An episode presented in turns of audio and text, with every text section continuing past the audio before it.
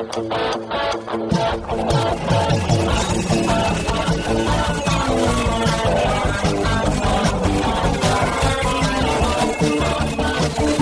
atenção, ouvinte! Para você que curte o cartismo, esporte a motor, acelerando com vocês, começa agora o podcast Cartbus!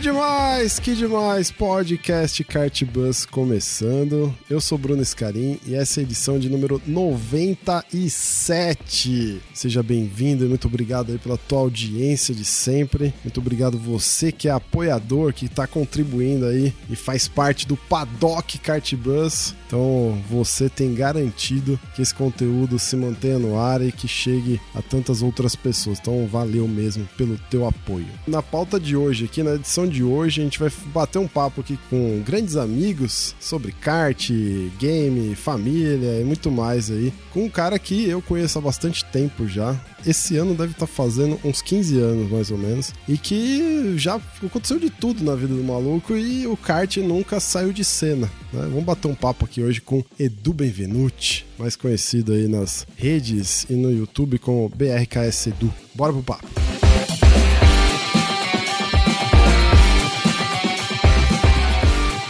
Tô aqui hoje então para trocar uma ideia com os meus amigos André Lix e Andrezão. E aí, Bruno? E aí, Ray? E aí, Edu? Um bom dia, boa tarde, boa noite aí para todo mundo. Raimundo Valério. Boa noite, pessoal. E bom dia, boa tarde ou boa noite aos nossos ouvintes. E Edu Benvenuti. O, o jeito mais fácil de falar ele, com ele não é quando ele vem para o Brasil. É por telefone ou WhatsApp, cara. Impressionante. E Edu, saudades, cara. Cara, Saudade, né? Faz tempo que eu não te vejo. Acho que foi no meu casamento a última vez que a gente se viu. Olha, acho que não, cara. Foi no Speedland. Foi no Speedland, é Foi verdade. no Speedland. Quando não faz tanto única tempo vez assim, que eu uns corri 4, lá. 5 Verdade. anos só. Nossa, cara, que vergonha, hein? Ah, meu, é Pelo difícil. amor de Deus. Cara, toda vez que eu vou ao Brasil, porque pra quem não sabe, eu moro no Canadá. Quando eu vou pro Brasil, minha agenda fica lotada. Lotada, é difícil, viu? Perdão aí pela, pela falha de não, não te ver com mais frequência. Cara, você sabe que de vez em quando eu tô trocando ideia assim, eu falo, porra, eu fui num casamento que o maluco entrou de Mario, velho. E a galera racha o bico. Foi sensacional aquela sua entradinha de Mario, cara. Foi muito bom aquilo. É, o, o Pajem, né? E O eu Pajem. entrei tocando músicas do Mario. Então, Um animal. acho que reflete meu amor pelos games isso aí, né? Muito bom, senhor Eduardo. Vamos nessa. Então, assim, a ideia aqui é a gente trocar uma ideia sobre kart, obviamente, né? E desde 2004, que foi quando a gente se conheceu, lá na primeira corrida da Seca, cara, vai fazer mais ou menos, em agosto agora, 15 anos, bicho. Exatamente 15 anos. Que foi quando a gente se conheceu lá na primeira corrida, lá no Planet Kart, na Fernandias. Extinto Planet Kart, nem existe mais. E de lá pra cá, a tua vida deu uma bela mudada, né? É, acho que mais do que todo mundo aqui, porque é, acho que a- a- as mudanças mais radicais aconteceram aí. E uma coisa que é engraçada, né? Eu tava revendo um monte de coisa, pensando na, na pauta de hoje e tudo mais, né? E uma coisa que a gente percebe, que a gente acompanha aí, é que você nunca deixou, por exemplo, o kart ou automobilismo de lado, né? E olha que nesse tempo todo você saiu de, de agricultor para youtuber, gamer, pai de família e hoje, ou daqui a um tempo, um piloto, quem sabe, né? Então, ou seja, aconteceu muita coisa, né? Como é que é isso aí pra você, cara? Eu acho que. Meu, eu sempre gostei. Sempre não, porque quando eu era mais novo, eu não, não era tão ligado em corrida, apesar de eu acompanhar muito Fórmula 1 por causa do meu pai. Mas quando a gente se conheceu por causa da Seca, no- na primeira corrida da Seca, eu amei andar de kart. E acho que uma vez que você curte o kart, é muito difícil você deixar isso de lado. E pra mim é um prazer, é uma válvula de escape eu acompanhar automobilismo e andar de kart. Não, não saiu de mim isso, sabe? Eu acho que nunca vai sair, porque por mais que apareçam outras coisas, para mim o kart, música e games é, são as coisas que estão comigo sempre, fora família, obviamente, né? Eu lembro que teve uma época que você gravou com a gente aqui, acho que foi um dos primeiros, uma das primeiras edições do, do Kart Bus. E na época, não sei se você tava disputando ou não, eu acho que não, mas você tinha disputado algumas corridas de campeonato de rental kart aí no Canadá, né? Como é que foi essa experiência, cara? Péssima, é muito ruim o nível do, do rental aqui, cara.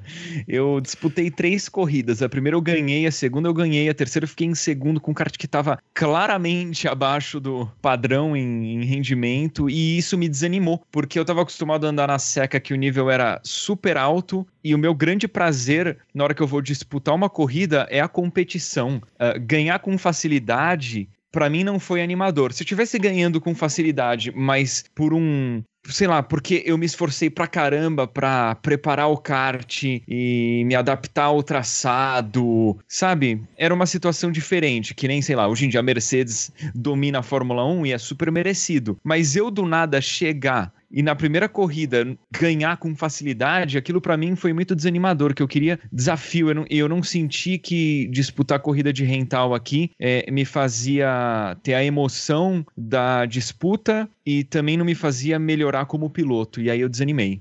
Isso porque a- as regras, eu lembro bem, você falava que as regras eram bem diferentes. Por exemplo, tinha a bandeira amare- amarela estilo Indy, né? O, o kart não era, não tinha esse borrachão que nem o nosso aqui no Brasil. Tinha umas coisinhas diferentes, né? Que eram totalmente novidades aí, né, pra você. Foi muito novidade pra mim. Algumas coisas mudaram, então agora tem o borrachão aqui, mas quando eu disputei não tinha o borrachão, então se você tocasse roda com roda podia, podia ser perigoso. Ahn, tinha o safety kart, então se alguém tava numa posição mais perigosa na pista, entrava o safety kart pra tudo ser feito com segurança, porque aqui eles têm uma paranoia com segurança que, óbvio, é importante você se preocupar, Uhum. mas eu acho que é um pouco exagerado e aí acabava que, meu, qualquer coisinha era bandeira amarela pista toda e também a maneira como eles consideram ahn, o que você pode fazer na hora de disputar posição, eles são muito conservadores. Beleza, você pode mudar, defender uma vez, né?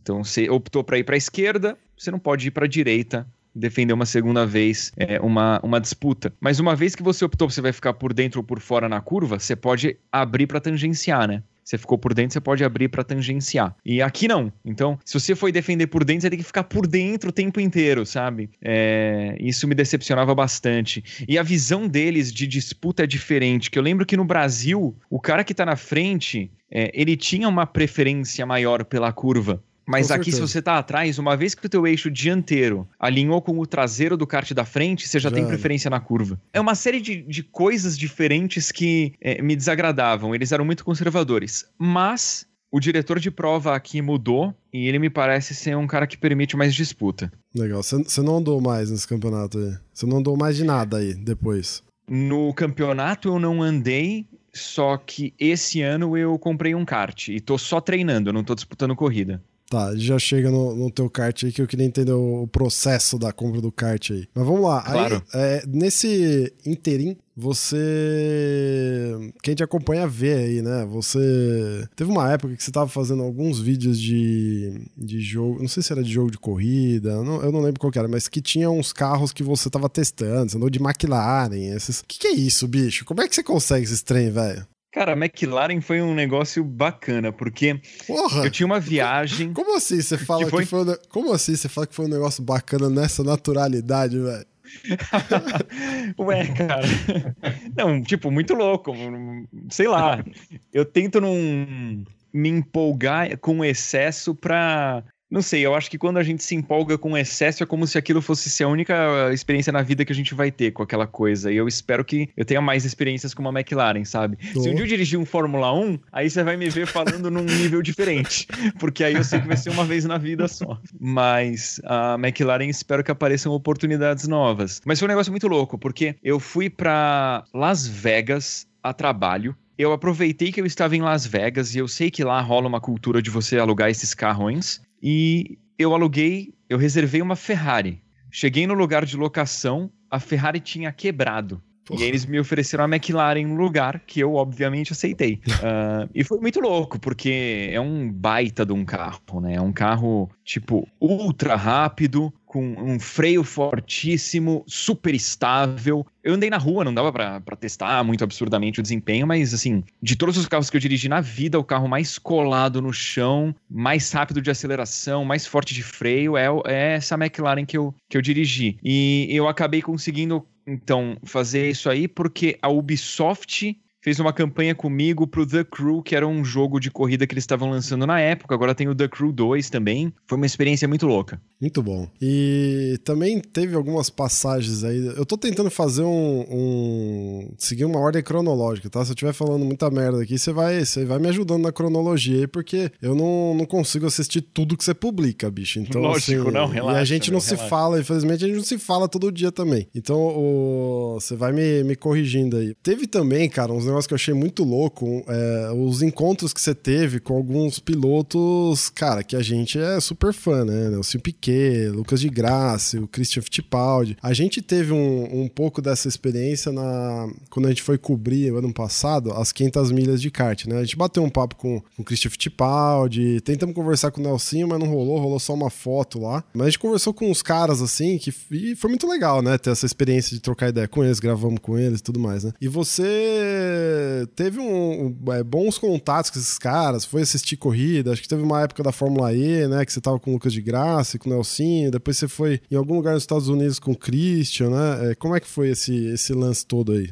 Cara, pô, baita de uma oportunidade, novamente, é uma parada incrível, porque eu era fã e de repente, bom, ah, teve um lance, sendo teve, fã. teve um lance do Fan Boost, né? Também do, do- de um dos dois lá que você deu uma, uma bombada no, no Fan Boost dos caras também, não teve isso? Sim, sim. Então, foi disso aí que surgiu, porque eu sempre fui fã desses caras, né? Sim, sim. Acompanhei pra caramba a, a carreira deles antes deles chegarem na Fórmula 1. Uhum. Eu lembro do, do Lucas de Grassi na GP2, o, o Nelsinho Piquet, eu lembro dele quando eu tava na Fórmula 3 Sul-Americana, e as disputas dele na GP2 com o Hamilton, quando ele chegou na Fórmula 1, aí a polêmica toda. Enf- Enfim, é, como que surgiram essas oportunidades? É, o Lucas de Grassi estava muito bem na Fórmula E, acho que era o segundo ou terceiro ano de campeonato, e tinha o lance do Fan Boost. E eu usei a minha força nas redes sociais para ajudar o Lucas de Graça a conseguir fan boost.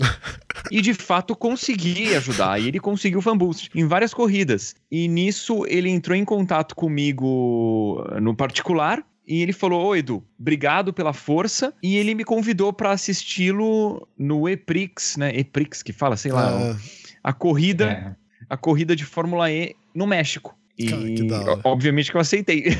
Vocês não, vocês não se eu- conheciam? Você não conhecia ele de algum outro trampo ou algum outro encontro? Não. Foi nessa Não, a pegada gente- de, de, de ajudar mesmo. Sim, a gente até tem um amigo, um conhecido em comum, mas ele nem sabia. O Lucas não sabia. Eu contei pra ele pessoalmente quando eu o conheci. E aí eu fui, e fui assim, a Fórmula E cobriu parte das minhas despesas de viagem e, e a equipe dele, a Audi Abit, cobriu uma parte também. Enfim, os caras eh, super me recepcionaram lá, me receberam super bem e foi muito bacana, porque ele me mostrou o carro, volante, me apresentou pro Daniel Abt, que é o companheiro dele de equipe, Dono me apresentou né? pro engenheiro, eu fiquei com eles no um, um pedaço do briefing da corrida, assisti tudo dos boxes, o carro de Fórmula E é incrível, porque é grande pra caramba, a gente acha que ele é pequeno, e ele é grande pra caramba, é do tamanho mais ou menos de um Fórmula 1. Aí o pessoal fala do barulho da Fórmula E, que na prática o motor ele faz um barulho bacana.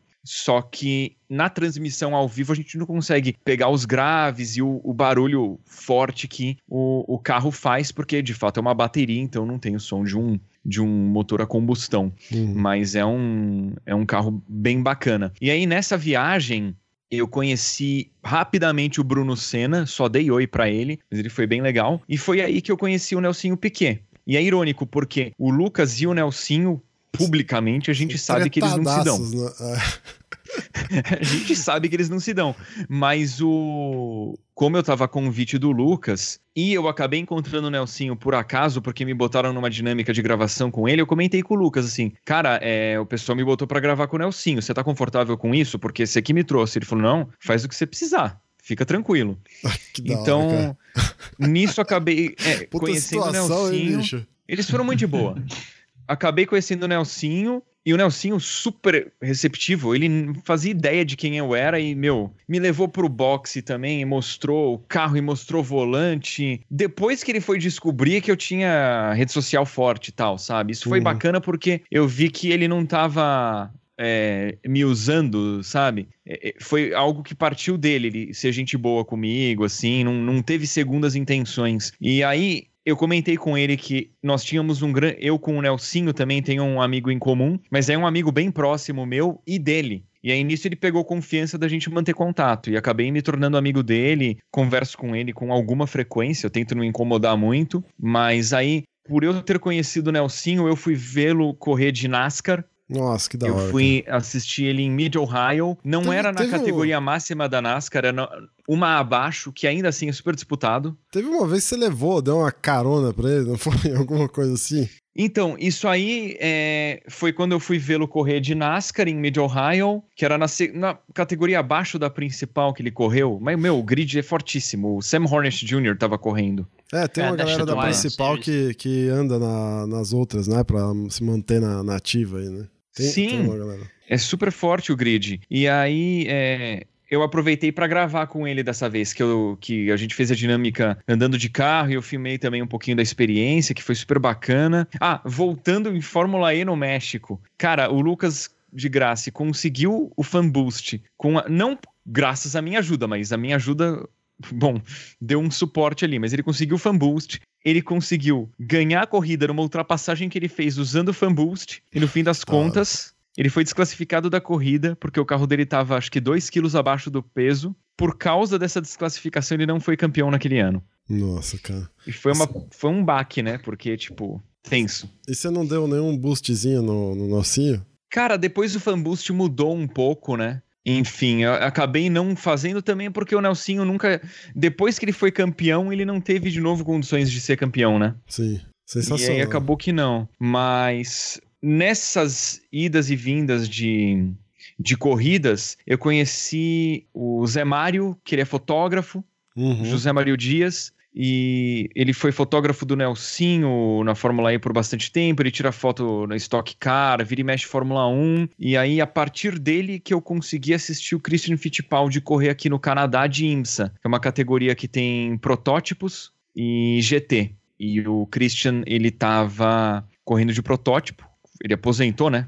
Aposentou. mas ele. A, a parte final da carreira dele, ele correu de protótipo. E aí foi que eu conheci o Christian, que super gente boa. Todos são, todos que eu conheci são gente boa. E o Christian me mostrou o carro, o volante. E aí, protótipo é bem diferente, né? Porque como você muda o piloto, então o volante tem alguns ajustes que cada piloto precisa deixar no, na sua preferência. E eram carros que têm controle de tração. ah, e aí ele me mostrou todos os ajustes que ele fazia e o que, que os companheiros faziam. Foi bem legal. Sensacional. Bom, E aí teve o Lucas Forest também, que eu conheci. ah, você fez numa algum trampo com a dinâmica- Stock, né? É, Lá em Interlagos, alguma coisa assim, né? Foi no Velocitar. Pelo Titã. E aí foi por causa da Stock Car que eu conheci, super gente boa também. Foi bem bacana. A gente fez uma dinâmica no, no Safety Car. Legal. O, a gente tava falando antes da gravação, né? No Velocitar também você gravou alguma coisa com acelerados lá, né? Teve um, um lance de simulador com, com pista, com Rubinho e tudo mais, né? Como é que foi esse lance? Cara, foi legal pra caramba. Eu lembro do teu Rubinho pai é um falando, mito, cara. né? Eu lembro do teu pai falando, nossa, cara, vou lá com o Edu, não sei o que lá, vai gravar com o Rubinho, não sei o que lá. Todo empolgada. Não, o Rubinho é um mito, né? E o cara, assim, é super gente boa, atencioso, um baita de um privilégio. E foi a primeira vez que eu tive a oportunidade de correr com um carro numa pista. A gente fez uma dinâmica num Civic SI, o modelo Coupé, que eu nunca nem vi no Brasil, pra ser sincero. E os caras tinham um lá. Então a gente deu, acho que, duas voltas com o Rubinho pilotando e, e me mostrando o traçado. Isso depois a gente fazia dinâmica no simulador. E aí eu lembro que foi assim: a gente deu umas voltas trocando uma ideia, ele me mostrando o traçado. Aí ele parou ali na linha de, de chegada, que é onde eles dão a largada, e ele agora você vai. Eu falei, ah, é? Ah, é? ele é. Dá umas duas voltas pra você pegar a mão da pista e aí a gente faz a tua volta rápida. Eu, beleza. Não deu nem Duas tempo voltas. de tipo. Mas com ele Cara, junto? não dá tempo. não, não sabia o traçado, não tinha referência nenhuma. Tipo, eu tinha visto como que era a pista, né? Mas. Mas ele sempre do lado. Ele tava do teu lado. Não, quando, eu- Ah, quando tipo- eu dirigi, eu Ah. ia sozinho. Ah, você foi sozinho, tipo, vai lá e se vira. É, foi muito assim, o caraca, mano, pô, os caras.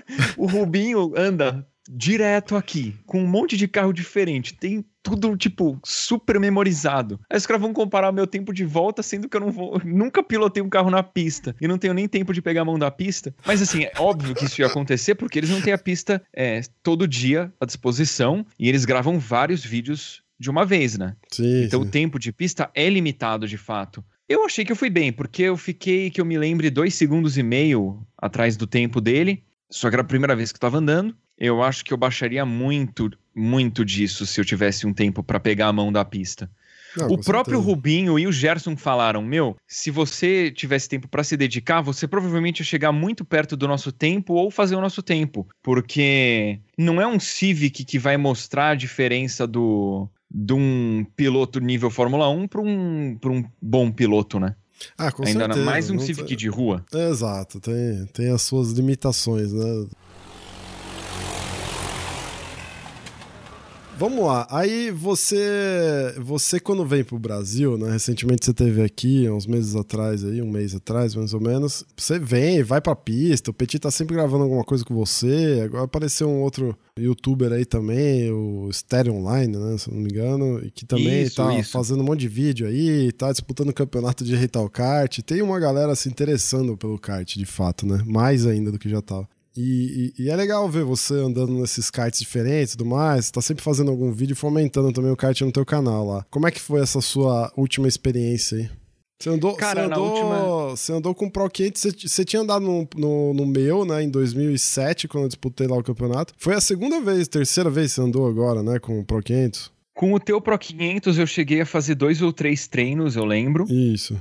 E eu lembro que com o teu Pro 500 a gente fez uma coisa que foi muito esclarecedora pra mim. A Eu lembro de eu ir pra pista sem lastro, dar umas 5, 6 voltas, parar, vocês colocaram o lastro e eu fui de volta pra pista de imediato. Meu, ali eu senti claramente a diferença que acho que a gente botou 20 quilos de lastro. 20 quilos faz um- uma diferença absurda num kart. Foi, foi muito legal aquilo que a gente fez. Da hora. E aí eu nunca mais pilotei um Pro 500 até o mês passado que eu testei o do Petit e o do Estéreo, que são dois Pro 500 da configuração atual, que É muito bom, a né, cara? carenagem é outra, acho que o desempenho é bem diferente, acho que é consideravelmente mais rápido esse do que o seu era. Ah, sem dúvida. Eu, 18... eu andei em um na semana retrasada. E Uhum. A última vez que eu tinha andado no Pro 500 havia sido no meu, em 2007. Eu andei agora, em dois, an- 12 anos depois. E nesse meio tempo, eu andei num F4 uma vez em Paulínia com um amigo, ouvinte, inclusive, o Marcos. A gente foi lá acelerar. E, cara, eu senti muita diferença nesse Pro 500 atual, cara. Ele tá muito mais, mais gostoso de guiar, mais forte, parece. E a carenagem, cara, muito melhor. Porque a, a outra, não sei se você lembra, a gente parecia que entrava dentro de uma saboneteira, literalmente, né? Era muito ruim. Era Era, um negócio. gigante, Era aquela- gigante. A atual tá, tá mais compacta. Claro, não é um foguete, porque 18 HP. É, você não vai pisar o acelerador e sair voando, tipo, na saída de curva você não vai rodar porque você pisou forte demais, ah, sabe? não, é. Mas ele acelera bem. O kart do Petit, ele era bem. A impressão que eu tinha é que o kart estava bem rígido, bem grudado no chão, ele não era muito maleável. E em paralelo do estéreo era bem mais maleável, soltava mais a traseira. Os dois estavam com, com pneus bem gastos, então o que contribui também para você. Tem- Você tem que ser um pouquinho mais conservador, e em especial no do estéreo, que era mais maleável, tinha que tomar cuidado para não perder a traseira, por exemplo, na descida do mergulho lá na granja. Mas bem gostosos de dirigir. Eu não tinha pilotado ainda na granja nova, né? Depois que eles recapearam. Aham. Eu achei que ficou bem legal a pista. Algumas coisas mudaram, eu tive que me adaptar. Eu comecei tomando um segundo do Petit, aí eu baixei isso no kart do Petit. Aí no kart do estéreo acho que eu tomei 0,7 do Petit, e aí no fim a gente pegou o kart rental da granja e eu tomei 0,4 dele. Mas acho que se eu continuasse treinando lá a gente baixava bem, porque eu andava no nível do Petit antes, quando a gente disputava, né? Sim. Só que eu fiquei um tempão parado e ele, em paralelo, ficou Não. muito mais dedicado ao kart, Petit- né? Então a gente tem que. O Petit, o, o Kart Bus vai fazer três anos agora. O Petit lançou o Pista e Pilotagem. Eu lembro da gente conversando sobre o canal há quatro anos atrás. Então ele lançou um ano antes do, do Kart Bus. Mas ele já vinha se preparando nessa questão de coaching, vinha estudando pra caramba, vinha andando pra caramba. E com certeza isso faz muita diferença, né, bicho? Eu, por exemplo, o, o Rei e o André estão sempre andando, estão sempre treinando. No ano passado a gente disputou as 500 milhas e, cara, era nítida a diferença de quem treina todo dia pra eu que não andava com tanta frequência assim, né? E, nossa, certamente faz muita diferença. Ainda mais num kart que, assim, não tem uma potência absurda. Cara, você pisar no acelerador, meu, 10 centímetros antes do teu adversário vai te dar uma diferença absurda lá na frente. E essa sensibilidade de você é, frear um pouquinho menos e acelerar um pouquinho antes dá muita diferença no, no, no kart, num Pro 500, num rental. É, você consegue Um abusar que- um pouco, né? Você consegue abusar um pouquinho negócio- mais. Sim, sim, um negócio que eu acabei não comentando com. Não sei se você sabe, né? Eu não lembro de ter comentado contigo. Você soube que eu andei de shifter? Não. É, Dessa eu, vez eu aqui? andei de shifter aqui no Canadá, cara. Ah, no, ah, não, você comentou. No Canadá, sim. Achei que você estivesse falando aqui do Brasil. Shifter é cavalo, né, cara? É um negócio absurdo, né? Qual que foi a tua experiência aí? Cara, eu adorei, meu. eu adorei. O, o que eu andei por aqui deve ser bem parecido com o que tem no Brasil, né? De, faz de 0 a 200 em 6 segundos. Que motor que é? Ah, Você aceleração- lembra? Ah, eu não sei. Eu não sei qual motor eu é. acho que não, não tem muita variação, não. É, Bruno, é no isso que eu ia shift, falar, viu? né? É, É só o que- é meio internacional mesmo. Porque é bruto, né? A aceleração é bem linear, na verdade. Você tá acelerando, você tá ultra forte, super rápido. Se você manter no giro ideal, você tá com aquela, aquela aceleração bruta. Eu nunca senti nada parecido na vida. tipo, a McLaren que acelera forte, meu, o shifter é bem mais rápido. Não, cara, fala Bem mais que pra. Teve, eu já assisti algumas corridas de shifter aqui ao vivo, lá na granja, e a largada do negócio, cara, é surreal, bicho. Eu não sei se já viram já. É. Acho que os meninos aqui já viram. Já sei se- viu? Tem no YouTube em slow motion, mostra o chassi torcendo e as rodas dianteiras saindo do chão. Edu, kartzinho e pina largando. se você tiver a oportunidade, Edu, procura os vídeos do Gaetano de Mauro andando de shifter aqui no Brasil, cara, e as largadas da, da Copa São Paulo. Cara, é assim, insano, bicho. Você, você olha pra aquilo, eu tive duas sensações de olhar pra uma corrida de kart e falar, cara, isso é kart, velho. Isso é automobilismo pra valer, sabe? Foi com shifter e foi com Rotax, cara, DD2. Mano, como Sim. acelera esses, esses, esses karts são assim, de arrepiar de ver, cara. É impressionante. O, o- o próprio Rubinho já falou que o shifter é a coisa mais próxima da Fórmula 1 pra ele, né? Cara, o, o Andrezão, eu vi o Rubinho uma vez, cara, andando em Interlagos, no, no cartódromo, em uma das etapas do SKB de shifter, cara. E aí ele fez um- uma demonstração que ficou dando zerinho na, na reta dos boxes lá. Cara, é impressionante. Além do cara acelerar demais, ele acelerar demais um kart shifter, cara, não é pra qualquer um, bicho. Não é pra qualquer um, cara. Um papo que eu tive com o Nelsinho, cara, porque quando eu testei o shifter, é, uma semana depois eu me encontrei com o Nelsinho, ah, o Nelsinho Piquet. E aí eu comentei com ele assim: Meu, adorei o shifter, tem uma aderência absurda, dá pra carregar muita velocidade em curva, mas o que eu estranhei muito é que o acelerador é quase um botão de liga-desliga.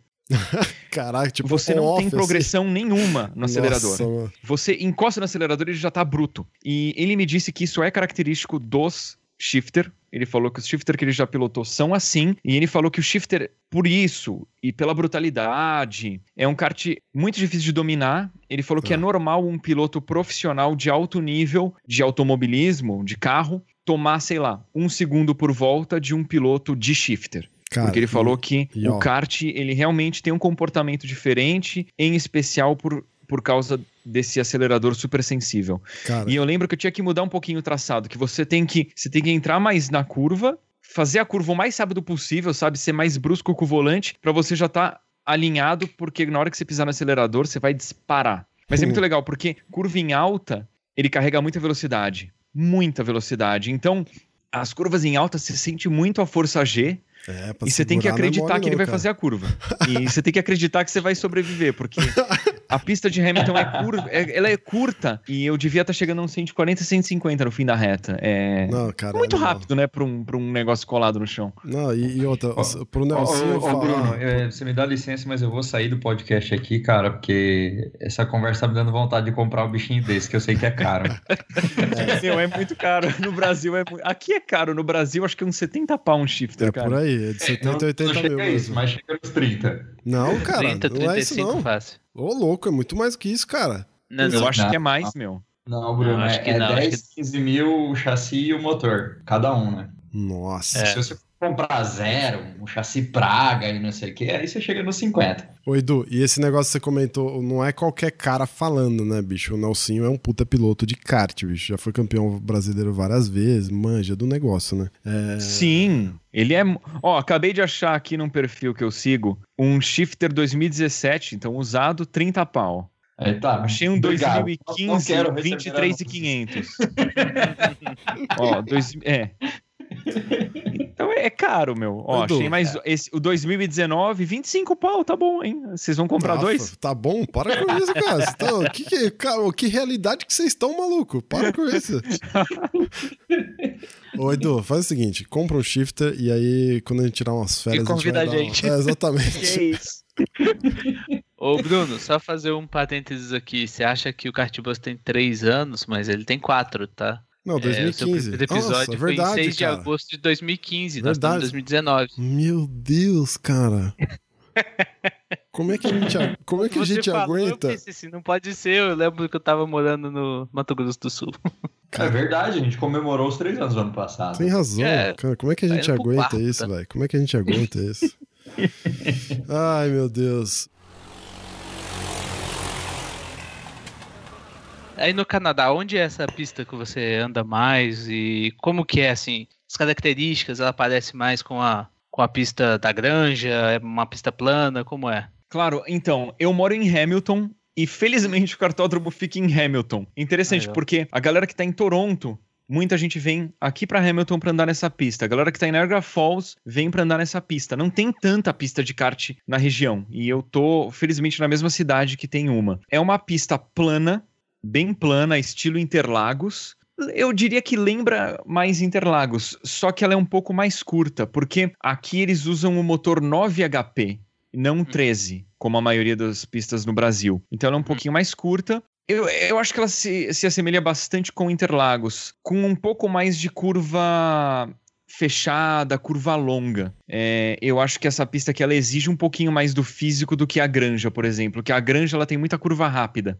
A pista aqui, ela, ela tem curvas longas que em que você carrega bastante velocidade. Fisicamente eu acho um pouco desgastante, mas é um traçado bacana. O que ficou desafiador na pista aqui recentemente é que alguns trechos de curva estavam com o asfalto bastante desgastado. Parecia quase que tinha ranhura no asfalto. E esses trechos eles recapearam e eles ficaram mais escorregadios. Mas é uma, uma pista bacana, a infraestrutura eu, eu acho bem razoável. Tipo, a granja é melhor em, em infra, em é, atendimento, a granja é melhor. Engraçado Mas é legal. falar- Engraçado você falar Legal. isso, porque a gente gravou recentemente uma das edições do podcast falando sobre cartódromos e cartódromos, né? É, tava eu, o André e o Raimundo. E a gente falou isso, né, senhores? Do tipo, Sim. como os cartódromos brasileiros, eles têm, apesar de não serem aquilo que a gente entende como um, um centro de entretenimento e tudo mais, mas eles têm muito mais estrutura, né?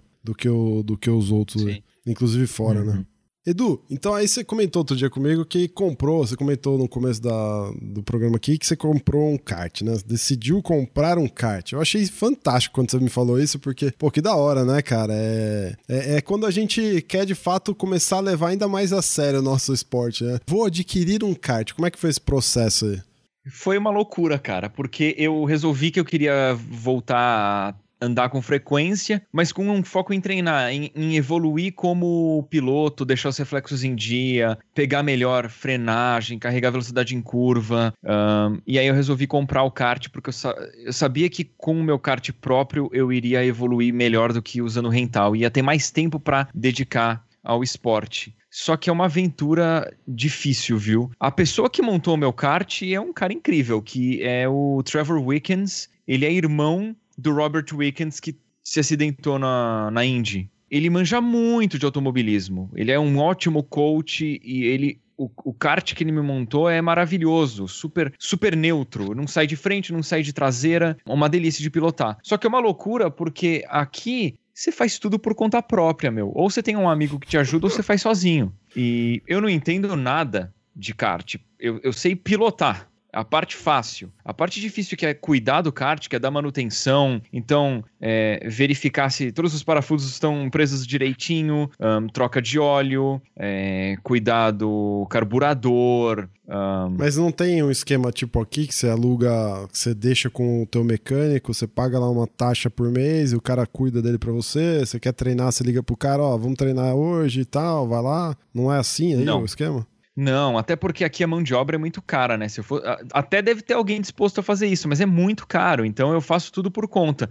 Eu chego no cartódromo e conto com a boa vontade de alguém me ajudar a tirar o meu kart do lugar Caraca, que eu deixo, porque eu, eu, alugo um, um espaço lá, o cartódromo, o, né, ele armazena o kart para mim. Uh, aí eu chego, peço para alguém me ajudar, o cara me ajuda a colocar no, no carrinho, aí eu, eu, coloco o kart no carrinho, levo até a pista, faço o que precisa fazer, né? Coloco combustível, dou uma olhadinha no óleo. Inclusive, a próxima vez que eu for andar, eu preciso trocar o óleo. Aí calibro o pneu. Tudo sozinho? Eu, tudo sozinho.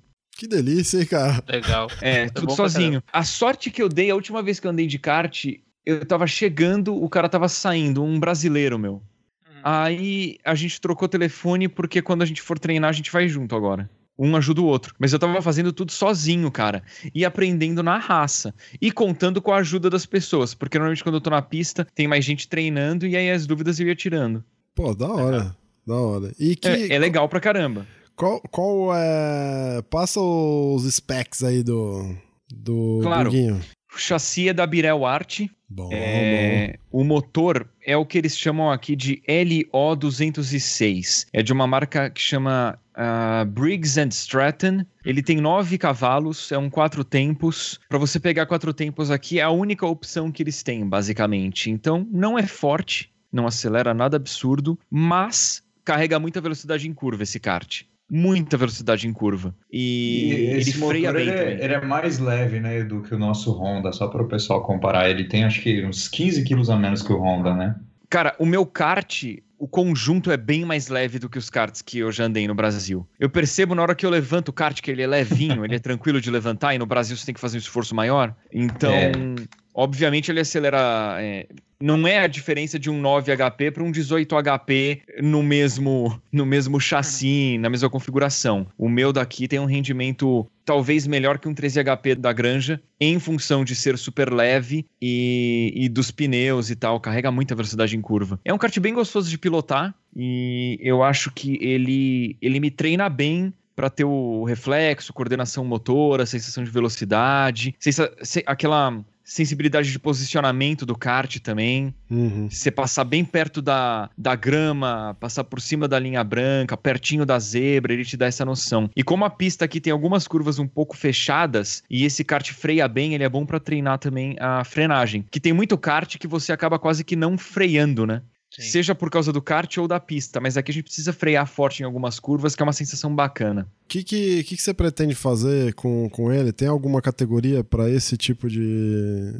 de equipamento que você comprou ou não? Aí. Tem, tem sim. Esse motor ele é lacrado, a gente não, não pode mexer, se mexer não, não pode disputar, né? Eu não sei quando que eu vou disputar a corrida, mas eu tô quando você vai correr de kart aqui no Canadá, você tem que se cadastrar na associação. Então eu tô cadastrado e automaticamente você é alocado para uma categoria. Eu tô na Masters, que as categorias elas são por idade e por desempenho. Então eu tô na categoria de é, máximo desempenho para quem tem a minha idade. Porque como quem cuida disso é o Trevor Wickens, que eu comentei, que é o irmão do, do Robert Wickens da Fórmula Indy. Ele já foi coach meu aqui numa sessão. Ele falou: você anda bem, eu vou te colocar na categoria máxima. Ah, o cara que decide. Tô... O cara que é. decide. Mas o esquema é tipo uma CBA aí, esse negócio tem que pagar ou não? Eu tenho que pagar, mas é pro cartódromo. E o cartódromo ah. responde pra, pra, sei lá, meu. A CBA do Canadá aí.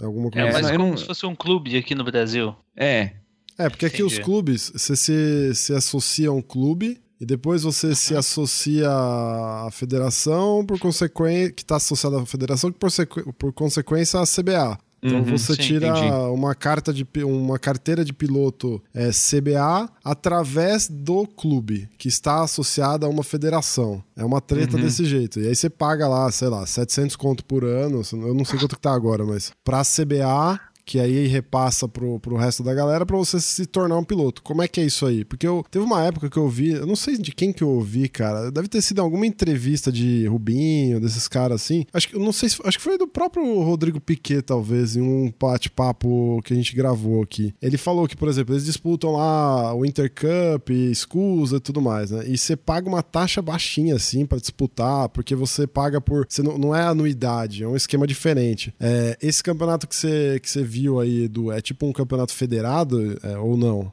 É, lo- é do car- é local do cartódromo. Ah, tá. Ahn, então, as pessoas têm que se cadastrar no cartódromo. Entendi. Tem o cartódromo de Hamilton, que tem o campeonato de Hamilton, você se cadastra na associação local. Se você for correr, tem uma pista que fica ao norte de Toronto. Se você for correr lá, você tem que se cadastrar no cartódromo de lá. Para você correr, para eu correr no norte de Toronto ao invés do meu cartódromo local, eu não sei como funcionaria, eu teria que dar uma ligada. Mas a anuidade, uh, 100 dólares canadenses. E o cara que é novato, o cartódromo vai saber que é novato, vai colocar ele na categoria de novato, vai oferecer aula para ele. Não tem muito mistério, é por, é por desempenho. Eu, o que eu quero fazer aqui é, eu vou treinar com o meu colega brasileiro. Eu, ele me falou que ele tá andando meio segundo, 0,7, é, mais lento do que a galera do pelotão da frente do nosso campeonato. Ele tem ele tá na mesmo... mesma categoria que eu. Ah, isso que eu ia perguntar, se ele tem o mesmo kart que você e tudo mais. Sim, então eu quero ver como que eu tô em relação a ele. E a partir disso, a gente tem que melhorar a configuração do nosso kart, então melhorar um pouquinho o carburador, que é onde a gente pode mexer. Dá pra mexer em um monte de coisa, Ackerman, dá pra mexer, é, mas não faz sentido a gente ficar, pelo menos nesse momento, querer melhorar o desempenho do kart, porque eu acho que antes você precisa melhorar o seu desempenho como piloto, né? Uhum. E eu não acho que eu vou estar andando fora do ritmo dos caras da, da minha categoria, sinceramente. Não, provavelmente não. Se você já tá habituado, né? Esse kart, por mais que seja um 9HP diferente, mas é um kart. É diferente, mas ao mesmo tempo é parecido com os que você já tá acostumado, né? É, Sim. Em termos de, de potência e tudo mais. Então os reflexos não mudam absurdamente, né? E a pista você já conhece, então vai fazer Mas é, diferente. eu, eu, eu vou ver quando que eu vou disputar a corrida lá. Eu não tô com pressa pra isso. Eu tô bem focado em, em treinar e estar preparado como piloto pra oportunidades que surgirem no Brasil, sinceramente. Que eu me empolgo mais de andar de kart no Brasil do que aqui no Canadá. É, isso- de- em termos de corrida. Cara, é, esse é o, você puxou o gancho pra uma pergunta que eu ia fazer. É, cara, e disputar campeonatos aqui, principalmente? Você não, não, não pensa, não? Disputar alguma coisa aqui no Brasil? tipo uma Copa São Paulo, que você já teve um pouquinho de experiência aí nos karts? Ou até algum campeonato de, de automobilismo? Recentemente, o senhor esteve aqui com um outfit todo bonitão, capacete pintado pelo Cid Mosca, sensacional, pintura maravilhosa. Cara, sou fã daqueles caras, bicho. Eu não sei se você lembra, Edu, mas eu trabalhava muito próximo ao Cid Mosca. Então, na, na, na hora do almoço, eu ia lá todo dia, cara, ficar babando lá no, no, no carro do Massa que tem lá, nos capacetes. Cara, quando eu vi o teu capacete Cid Mosca, eu, puta, que da hora. É, escola de pilotagem, o que, que rolou? O que, que você tá aprontando aí, cara? Bom, primeira parte, que você pensou se eu não penso em. Você, você perguntou se eu não penso em correr no Brasil. Ah, ah. É, A questão de disputar um campeonato no Brasil é que eu não tô no Brasil, né? E não dá pra eu ficar indo pro Brasil pra andar de kart e voltar pro Canadá. Eu gostaria de fazer, por exemplo, um, sei lá, corrida clássica da, da granja, né? As 500 milhas. Isso é bom, isso é legal. 500 milhas que chama, né? 500 milhas. Inclusive, o senhor Tá. está convidado para nossa equipe, já te falei, para participar com a gente. Só que é da Então, amadora, não é da profissa ainda, né? Claro, claro. né? Mas então, ô- 500 ô, milhas eu empolgo, eu empolgaria de fazer uma, uma corrida que seja tipo uma corrida de longa duração, com, com colegas meus, beleza. Mas não dá pra eu ir todo mês pro Brasil pra andar de kart. Mas eu quero estar preparado como piloto pra, então, eventuais oportunidades de corri- corridas de longa duração quando eu estiver no Brasil e também para oportunidade com carro, mas isso aí que envolve o ateliê do Cid Mosca que você mencionou e o meu macacão e tal, eu vou deixar a pergunta no ar, mas é relacionado a um projeto bacana que eu vou lançar em breve. Cara, você pode disputar os sazonais, por exemplo. Tem, tá rolando o brasileiro, tá, hoje é sexta-feira, tá chegando o final do brasileiro aqui em Cascavel, no Paraná. As finais vão ser agora nesse final de semana. E de publicação, a gente tá gravando no dia 18 do 7. Esse programa tá sendo publicado hoje, dia 26, ou seja, pré-final e final de brasileiro que tá rolando, 54. Esses campeonatos são legais pra você vir, cara, porque é, é sempre em julho porque é um período de férias, duas semaninhas em julho e uma porrada de categoria. A gente tem vários amigos nossos aqui que, que já foram campeões brasileiros, por exemplo, das categorias é, de quatro tempos, né? Da F4 e tudo mais. Então, tá aí um bom campeonato pra você disputar, cara. É, se tiver uma, uma oportunidade de eu disputar, mas disputar direito seria legal. Eu não, não gostaria de entrar de qualquer jeito, porque eu sei que se eu entrar de qualquer jeito, eu, eu não vou conseguir andar no nível dos caras, porque é. o kartismo no Brasil é um absurdo é forte, de forte. Cara. E principalmente na F4, é impressionante, né, o Rei André, como a categoria F4 é dominada, é absolutamente dominada pela galera do, do Rental Kart, cara. É impressionante, Edu. Não sei se você tá acompanhando ou não, mas é absurdo, assim. E é de fato cara, altíssimo Para dar uma Fala. base aí, eu tô acompanhando a Senior, que tem dois, dois pilotos do MS aqui. É, eu acho que tem. Deixa eu contar aqui quantos karts tem. Acho que são quase 30 karts. E a diferença tava em 0,9 do primeiro pro último. É, é, é insano isso. Meu, o, o kartismo brasileiro é muito forte. É muito, muito. Forte, Os cara. pilotos são muito bons, são dedicados. A hora que a gente tiver uma maneira do cara sair da, do kart base ir para um kart dois tempos e ou pular de repente para um formulinha, meu, Tomara que isso seja viabilizado economicamente, politicamente, que a gente tem muito, muita complicação, a gente sabe. O Brasil precisava voltar a formar piloto, cara, porque não é por acaso que a gente tem Felipe Massa e Rubinho, e antes tinha o, o Senna, e Nelson Piquet, e Emerson Fittipaldi. Nesse meio tempo, a gente tem um monte de piloto que foi pra Fórmula 1 também, né? Ricardo Zonta, Cristiano da Mata, e na Fórmula Indy a gente também tem gente forte, né? O Canaã, o Elinho, uh, o, o Felipe Nasser, mais recentemente na Fórmula 1, que tá tá, indo bem de protótipo. Cara, a gente podia ter muito mais nome para citar se a gente tivesse uma maneira de puxar essa galera do kartismo para categorias mais fortes, porque o Sim. brasileiro é muito rápido. Sim, com é, certeza. O, eu lembro do, do, do, podcast que a gente gravou com o Boris, né? Ele falou que na Inglaterra, na época do Senna, se você falasse que pilotava kart e era brasileiro, os caras já te idolatravam. É. De tamanha fama que é que você tá citando. Não, e pra gente ver o nível do brasileiro, o abrindo as corridas da Fórmula E, a gente estava com aquela categoria de Jaguar, turismo ah, elétrico. o é, Sérgio cara. Jimenez ganhou e o Cacabueno dominou junto também, né? Sim, o Sérgio Jimenez foi campeão, é, campeão mundial Sim. dessa categoria. Impressionante. Sim. Foi campeão com... e o Kaká também foi super bem, cara. E não é, é por acaso, o brasileiro é muito bom, meu. É, e, cara, é, olha, meu, já teve a honra e o prazer de gravar com o Jimenez, meu. E Puta, cara, as histórias do maluco é impressionante, velho. Ele, ele merece onde tá, viu, bicho? E agora, você viu só que ele vai conseguir um treino na Fórmula E, cara. A gente pode Eu tô ter... torcendo pra ele mandar muito. Nossa, e eu acho que ele vai, cara. porque ele é muito bom, cara. É bom, porque velho. imagina para ele como, como seria um ressurgimento, não que, tipo, sem tirar o mérito de tudo que ele conquistou, mas seria insano para ele de repente, se ele consegue uma vaga na Fórmula E, cara, cara, que aí é um campeonato de âmbito mundial, o salário é outro, a visibilidade é outra, o prazer de pilotar para ele vai ser outro também. Eu espero que ele consiga algo lá. Se não, não conseguir, não tem problema. E não é para tirar o mérito de tudo que ele conquistou e os colegas dele, mas assim, eu teria um gosto enorme de ver ele disputando não, a Fórmula E. Com certeza absoluta, cara. Acho que você falou tudo. Resume bem o, o meu sentimento também. É impressionante. O cara é muito bom, velho. O cara é muito bom mesmo, bicho. E um puta Não, e junto tem o Carrapatoso também, que era absurdo de kart, Danilo Dirani. Aí, se for para falar de piloto bom brasileiro, a lista é gigante, né? Vamos entrar na, na pergunta dos ouvintes, ô, turma. É o seguinte, eu fiz um post lá no, no Stories do Instagram, então se você não segue, arroba cartbuzz lá, por favor. E aí a gente. Eu, eu, coloquei lá que a gente ia gravar com, com o Edu. E a galera, cara, começou a mandar muita pergunta. E eu separei algumas aqui, 11 no total, que algumas nada a ver, assim, teve de tudo, e, a, a, e, mas teve várias muito boas, assim, que acho que vale a pena a gente trocar uma ideia. É, ô Edu, tava só abrindo um parênteses antes de começar, provavelmente você é o cartista mais famoso no Brasil, velho. Sabia disso ou não? que isso? É, cara, sabe por quê? Você é o cartista com o maior número de seguidores no Instagram, cara. Tava vendo isso agora. Nem o Rubinho, que é um puta cartista, tem o que você tem de, de seguidores no Instagram. Você Tô é. precisando de uns patrocínios, então. Você é o cartista mais famoso do Brasil, Edu. E você tem uma Eu, responsabilidade. que você- eu- eu trocava esse. Título. Eu trocava esse- isso aí, esse título exato, pra o mais rápido, mas tudo bem. Não, calma, isso é o. Cara, é o começo. Você, por enquanto, é o mais famoso. Você pode ajudar a cartosfera nesse sentido. 1.3 mi. O Rubinho, que é o talvez segundo mais famoso, me ajuda aí, senhores. Deve ser, né? O Rubinho é o segundo mais famoso. Tem 830 mil, cara. 824 mil. Edu, você é o piloto mais famoso do Brasil, velho, de kart. Essa ideia.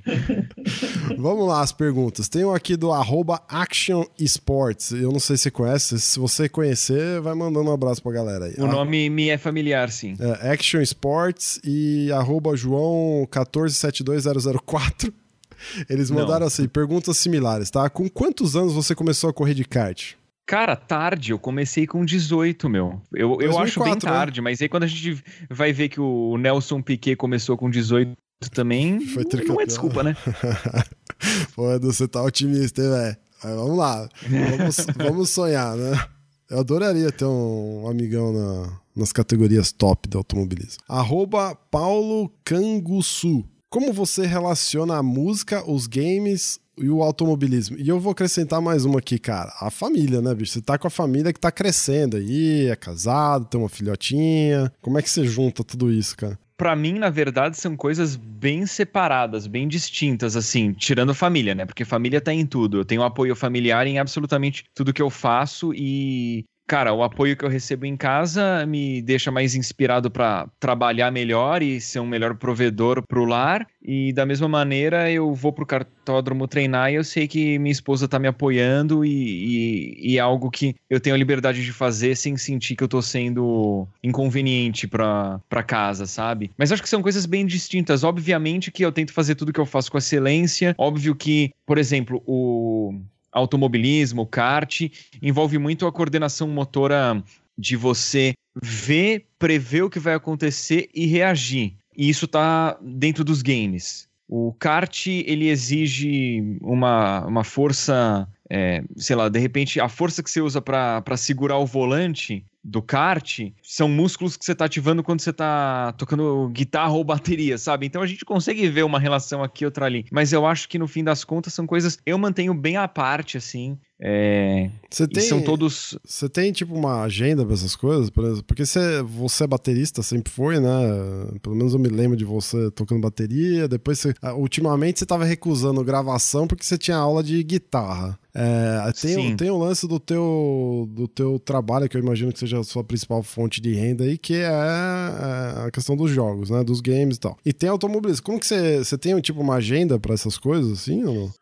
Sim, ó. Número um pra mim é meu trabalho. Então, acabo, acaba sendo games. E não é só jogar e gravar. Tem a parte de acompanhar o mercado, estudar as notícias, tendências, etc. Mas isso é a maior parte da, da minha dedicação diária. E eu tento de segunda a sexta é, trabalhar a parte das gravações no período da tarde e à noite fazer as lives. No período da manhã eu acabo trabalhando, mas é mais com e-mail, contatos, e eu tenho ido bastante para academia. E aí nisso entra a questão do automobilismo, que um motivo forte que eu tenho é, feito exercício é para eu estar preparado para pilotar um kart rápido se aparecer oportunidade, ou testar algum carro que exija mais do físico, eu quero estar pronto para isso. Então, quatro, cinco vezes por semana eu tenho feito musculação e, e cardio. E aí a música eu acho que é o, fica depois dos games e depois do automobilismo. Mas é algo que eu faço com muito prazer. Então, uma vez por semana eu faço aula de guitarra e o que eu tenho estudado é a guitarra, porque a bateria eu toco já, é, até óbvio, teria uma infinidade de coisas para aprender, mas eu prefiro estudar a guitarra do que a batera. Da hora, muito bom. Arroba e arroba Olavo Dias. Qual o jogo preferido? Jogo preferido, cara, tem um jogo Mario que chama Kart. Life is Strange. Ah, para Não. com isso, mano. Pra mim, Life is Strange é o, é o único jogo. Único não, mas é o jogo que realmente me fez forçar pra não chorar, sabe? De tão emocionante que o jogo é. Maravilhoso. Você curte jogo de tabuleiro, cara, ou não? Você joga essas paradas hum. mesmo? RPG? Não jogo. Não aguentei jogar 10 minutos de Life Strange. Que isso, é maravilhoso. Você chorou? Do... Ô, Rei, você chorou? Cara, é maravilhoso, mas é, não é pra qualquer um. Não é pra qualquer um. É. Quanto tempo você aguenta jogando Project Cars, Ray? Ah, cara, e não consigo nem computar o tempo, bicho. Umas 100 horas. 18 horas né, por dia. Isso. Caraca, velho. Ô, Edu, você não disputa, né, nenhum campeonato online? Não. Não no momento, quem sabe um dia. De novo, o Dix Bla aqui, arroba Dix Bla. Qual foi essa, a sensação de ter uma filha? Aí o arroba DansBR já começou a mostrar o games pra Baby Sapeca e eu acrescento uma outra pergunta aqui. Ela curte automobilismo? Cara, eu não sei porque ela é muito nova, né? Ela não tem nem dois anos. Mas ela gosta de carrinho, o que eu acho bem interessante. Às vezes eu fico assistindo vídeo do canal oficial da Fórmula 1 e ela presta atenção. Às vezes eu tô assistindo corrida ao vivo e ela dá umas paradas e fica olhando pra tela. Então alguma coisa chama a atenção. a minha no... produtora, a minha produtora aqui ficou mexendo o saco aqui. Quantos anos ela tem, Bruno? Tipo, um ano e pouquinho, dois anos? Você acha que ela vai gostar de alguma coisa ainda? Minha produtora aqui tá embaçada, viu?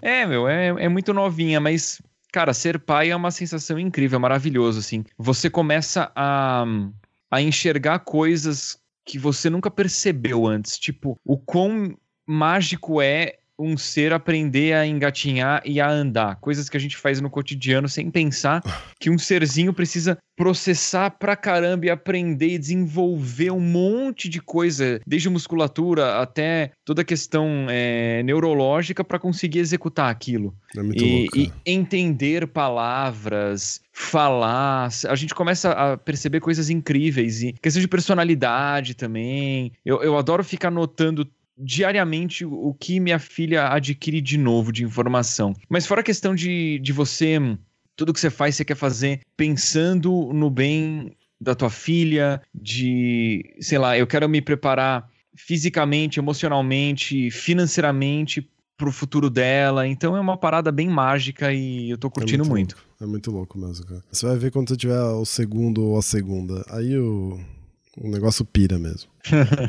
Arroba Gabriel Snobre. Gabriel.snobre. Como é dirigir um kart pela primeira vez? Você lembra a primeira vez, assim ou não? Cara, eu, eu lembro que eu achava que eu tava indo rápido. Eu não tava tão devagar para um novato. Eu lembro quando, quando eu andei que eu não, não fui mal para quem tava começando. Mas eu lembro que no começo o kart fica muito travado no chão. Que é um resultado de você não estar tá indo rápido demais. Que quando você tá chegando no limite do kart, ele, ele desliza muito pouco você vira o volante e você não tá fazendo a curva no equivalente do quanto você virou o volante. Você tá fazendo a curva com um pouco menos é, de angulação da curva. Porque o, o pneu tá começando a deslizar. Você abre um ângulo entre o quanto você virou o volante e o quanto de fato você tá virando. E, e, isso você só pega com o tempo. Antes, tipo, eu ficava muito travado no chão, parecia que eu tava andando num trilho, o kart estava muito preso, isso eu lembro claramente. E com a experiência e com o estudo da teoria da velocidade, eu fui entendendo que para eu andar rápido eu tinha que estar numa situação que o kart parece quase que ele tá flutuando, ele, você tá no limite, ele, ele quer sair para algum lugar, mas você consegue manter ele na, na pista, né? É, eu não sei explicar, mas eu lembro que eu, voltando atrás e relembrando, eu ficava travado demais no Essa asfalto. Sensação, é. É, mas é uma sensação. É estranha mesmo. Eu, eu não me lembro exatamente da minha sensação de. Eu lembro o contexto e tal, mas eu não, não lembro as sensações, assim. Mas é, é o, o, que eu me lembro era, tipo, de total não noção do, do que tava experimentando ali. Então, por exemplo, o kart escorregava, eu pensava, nossa, mas por que, que ele tá fazendo isso? O kart sai de frente, eu, cara, mas por que, que ele tá fazendo isso? Era uma, eram umas dúvidas que surgiam, assim, ao longo da pilotagem, que era muito estranho, cara arroba João Underline Alves. Dicas para quem quer começar no kart, mas não tem muito dinheiro. Você faria, por exemplo, se você estivesse no Brasil, você acha que você estaria andando de rental kart, por exemplo? Eu acho que sim. Eu acho que hoje em dia eu teria condições de ter meu próprio kart e eu provavelmente teria. Mas eu acho que eu também andaria de rental, porque eu acho que rental no Brasil o nível é muito alto e é muito gostoso de, de andar. Eu, eu acho que o rental é a melhor forma. Seria essa a sua dica, por exemplo? Participe de campeonatos rental kart?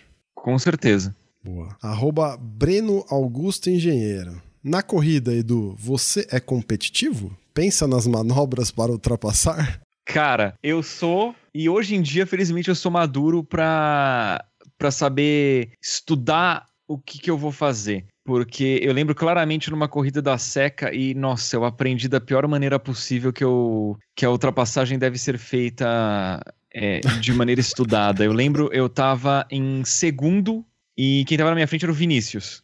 E eu tava mais rápido que ele, só que eu ganhava tempo, em especial no miolo, era na granja isso. Eu tava rápido de curva e na reta ele, ele conseguia dar uma desvencilhada de mim. E eu tentei abusar numa ultrapassagem e eu toquei ele de lado. Felizmente eu não estraguei com a corrida dele, mas eu estraguei com a minha porque eu tomei um stop and go. Caramba. E aquilo ficou marcado pra mim, cara, porque era uma corrida que era pra eu ter ganho. Era pra eu ter ganho. E eu fui incompetente e não ganhei. Tomei stop and go, nem pontuei direito, eu pontuei porque eu fiz a volta mais rápida. Então, aquilo e experiência de vida, né? Até com simulador, jogando Gran Turismo Sport e tal. Hoje em dia, pra mim, assim, eu tô mais rápido que o cara da frente, beleza, eu tenho que fazer a ultrapassagem, mas eu tenho que ser inteligente. Porque uma ultrapassagem mal feita pode estragar a minha corrida, pode estragar a corrida do meu adversário. E eu, não, eu quero ganhar dele de maneira justa. Boa. É, é isso. Eu acho que quando a gente é mais novo também, a gente é mais inconsequente e, e inexperiente, acaba colocando o kart onde não precisa colocar para fazer uma ultrapassagem. É, não, não é só quando é mais novo, não, viu? A gente costuma ver uns caras mais velhos também fazendo isso. É, mas aí é. É inconsequência. É, é, É. chama- não é imaturidade, é inconsequência. É. Aí, beleza. Vamos lá, arroba Vitor Hilário. O Eduardito já pensou em se tornar um profissional piloto de kart? Ou é só por diversão e lazer? Eu Acho que você meio que já, já respondeu essa, né? Mas vai lá. Cara, nem tá na hora de eu pensar em virar um profissional. Eu acho que até, acho que eu até poderia me dedicar a isso, mas pra mim não faz sentido, meu. Se eu tô muito bem com, com os games. Então Não, eu mas acho, que, aqui o o profissional, aqui o profissional do, não é nem a questão de você viver disso, é mais a questão de você ser um, um federado. Traduza profissional por federado. Acho, acho que Federado, o cara quis sim. dizer isso. Federado eu faria isso se eu tivesse no, no Brasil, sim. Mas aí eu acho que eu gostaria também de, de tentar fazer o pulo pra Fórmula. Da hora. Cara, a Fórmula Inter é sensacional, né? Acho que é o que tem de melhor hoje aqui no, no Brasil. Talvez Fórmula Inter, Fórmula V, né, Rei? Você já foi fazer um teste de Fórmula V. É, é, é o que tem hoje, né? E que, É, que regionalmente, interessante. sim. Mas, ó, o, a, a Fórmula Inter, eu sei que o grid é forte e eu. eu, eu é o Marcelo Henriques, Isso. que eu conheci. Ele é bicampeão da Fórmula Inter, ainda tá envolvido com o campeonato. Hoje ele disputa Sprint Race. E, cara, pelo que eu conversei com ele, o, o nível do grid é forte também. O que é Não, bom, é porque aí forte. forma bons pilotos, né? E, cara, eu já gravei um podcast com o Marcelo Henriques, ele é. Ele, ele não foi campeão à toa, cara. O cara é muito, muito focado no negócio. Então, mas não sei, agora tem, tem outras categorias, né? Tem a Copa HB20, que também tá com um grid legal. Tem a, a, a Mercedes. Não sei se a Mercedes tá rolando ainda, mas também tinha Tá, um. tá, sim. Tá, né? Também tá um, tem um grid bacana. Tem a Eu Sprint. tava lendo hoje que tem uma empresa querendo trazer a Fórmula 4 pro Brasil. A Fórmula 4 FIA, aquela que o, que o Enzo Fittipaldi foi campeão ano passado. Cara, seria incrível isso aí. Espero É. que dê certo. Sim, seria muito interessante. Um, um, mais uma categoria que eu também acho muito interessante, o Edu comentou, é a Sprint Race. Acho que tá É com pilotos competitivos, é um carro, apesar de ser turismo, ele é um monoposto, né? Ele é um banco central, piloto individual, acho que é, deve ser um carro bem legal de pilotar. Deve, deve ser bom mesmo. E teve etapa da, da Sprint em Daytona, né? Alguma coisa assim? Daytona, foi? Em Homestead, Em Homestead. Ah, pô, E sensacional. Brink, teve Homestead e Sebring. O arroba Renan Aroque. Em algum momento da sua vida, antes de criar o canal, você quis se dedicar ao automobilismo? Chegou a ter esse caminho a escolher assim? Você chegou a pensar nisso? Cara, eu acho que todo mundo que curte gostaria, mas eu nunca tive condições financeiras disso, né? Eu não teria, teria como não, cara, porque é muito caro. Eu, eu não teria condições, porque eu comecei mais velho também. Eu acho que se eu tivesse começado novo, talvez tivesse é, a chance de conseguir um patrocínio, mas mais velho, cara, eu tava começando, a galera da minha idade que queria um futuro nisso já já tava na, na Europa, já tinha disputado o Mundial, sabe? E, cara, e mesmo o game, eu não sei, pelo que eu me lembro, tá, Edu? Você corrige aí, porque o melhor a falar é você, mas a coisa foi meio que acontecendo, não por acaso, obviamente, porque acho que quando você começou você já tinha um plano para isso, mas você tinha uma profissão, né, cara? Você tinha um. Você tinha. É, você tinha um trabalho, você tinha uma carreira que você tava tocando, né? Em paralelo. Sim, a parte dos games, assim, começou como um hobby no YouTube, numa época em que é, ninguém na área de games no Brasil tava ganhando dinheiro com isso, nem imaginei que iria ganhar. Era um, cara, uma válvula de escape pro, pra minha rotina e conforme as oportunidades apareceram, eu fui dando um jeito de me enfiar e fazer as coisas rolarem, meu. Automobilismo é, é muito difícil, né, cara? É muito dinheiro envolvido, muita dedicação. Cara, vai ouvir as histórias de um Nico Rosberg da vida, um Lewis Hamilton, o Nelsinho Piquet, o Lucas de Graça. Esses caras estavam o tempo inteiro na pista treinando. Verdade, cara. É... Os caras levavam a Fórmula 3 é, dava uma carenada no Fórmula 3, pro, porque aí o Fórmula 3 vira protótipo, ele pode treinar, na época que não podia treinar, né? Então imagina.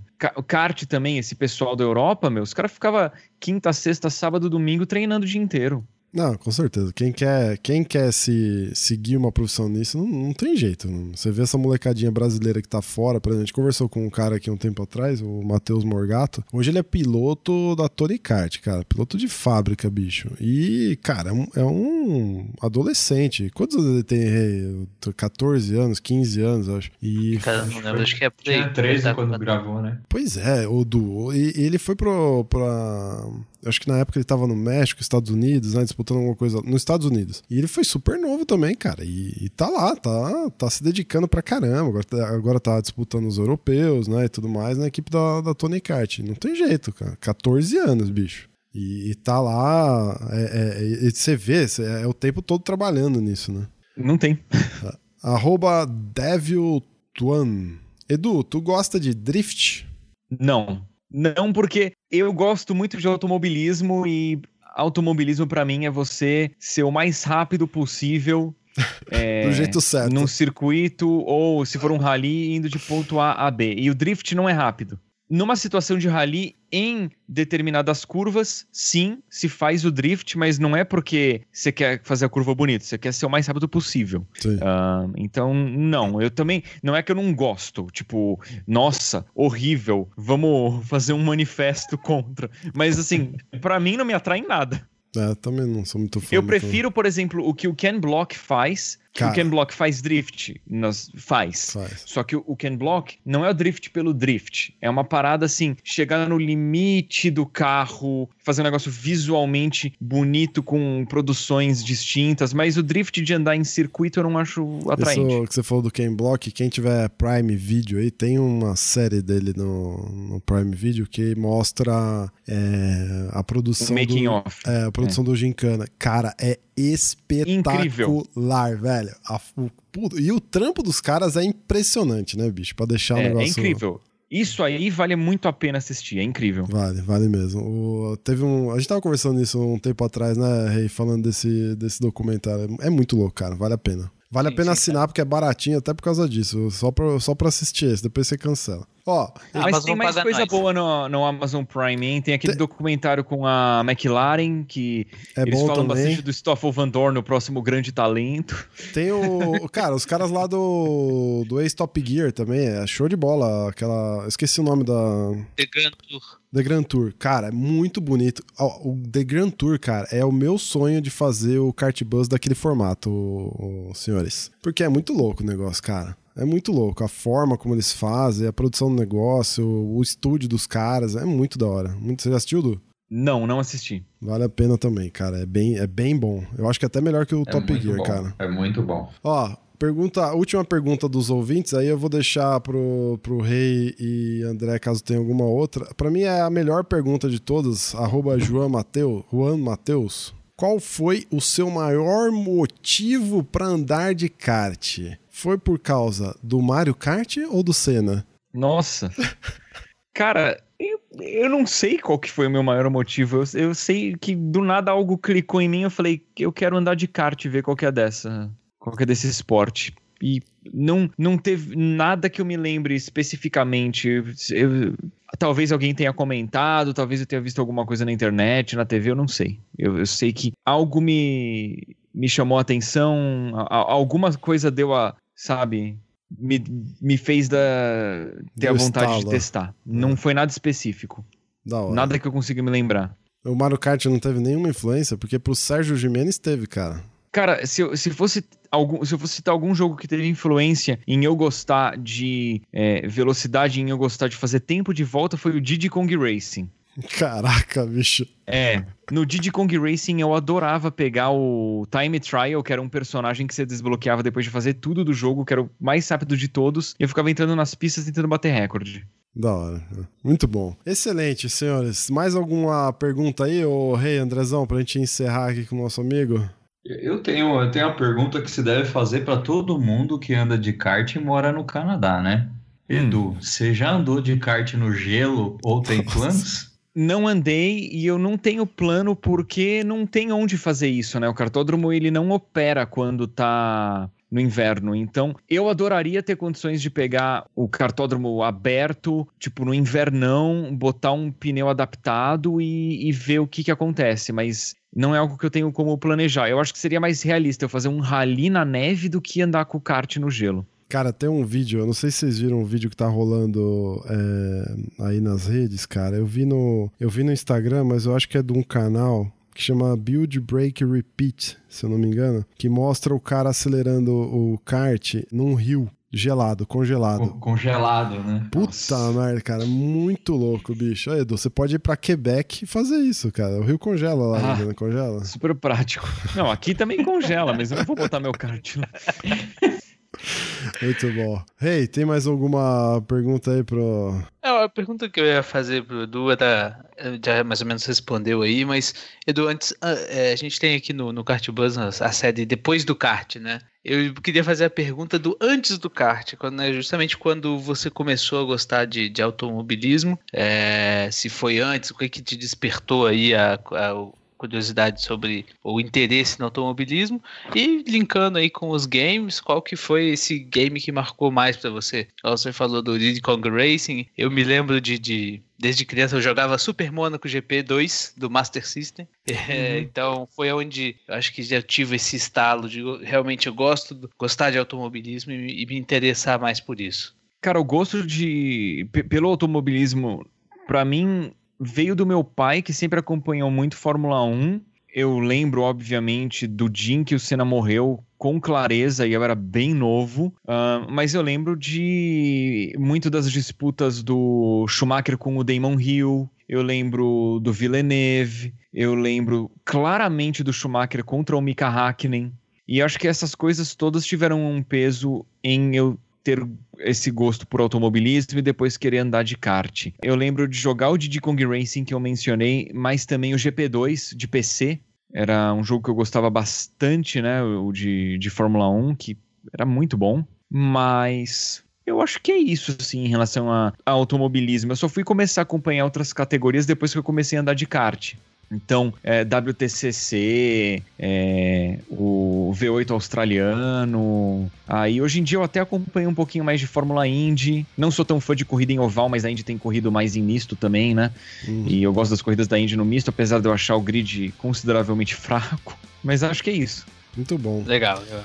Gente, excelente. Duzão, obrigado, cara. Valeu aí pelo Imagina, tempo, prazer, meu. pela amizade, pela disponibilidade pra gente gravar. Show de bola, valeu. Espero que vocês tenham gostado. Não deixe de acessar aí as nossas redes. Entra lá no Instagram, no Facebook, no próprio site, deixa lá teu comentário. E principalmente, não deixe de apoiar o Cartbus, tá aí, apoia-se apoia.se barra Cartbus ou no PicPay. Você pode contribuir com a gente e manter, ajudar a gente a manter o nosso projeto aqui no ar, com mais conteúdo, com mais informação, com mais assunto e conteúdo ligado a kart aí para você. Entre em contato com a gente no WhatsApp, tem lá o nosso telefone é 11 9 70 78 68 12 e apresenta aí o Kart Bus para 17 amigos que certamente vão gostar se Se você gosta de game, gosta de kart e gosta de um bom papo, esse é o canal. Apresenta aí para um amigo seu também. Valeu, senhores. Obrigado e até daqui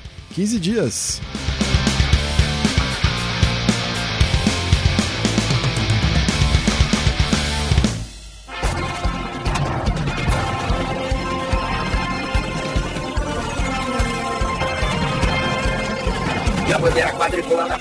E branca agitada. Encerramento do podcast Cardbus. Acesse o site card.bus e interaja conosco nas redes sociais.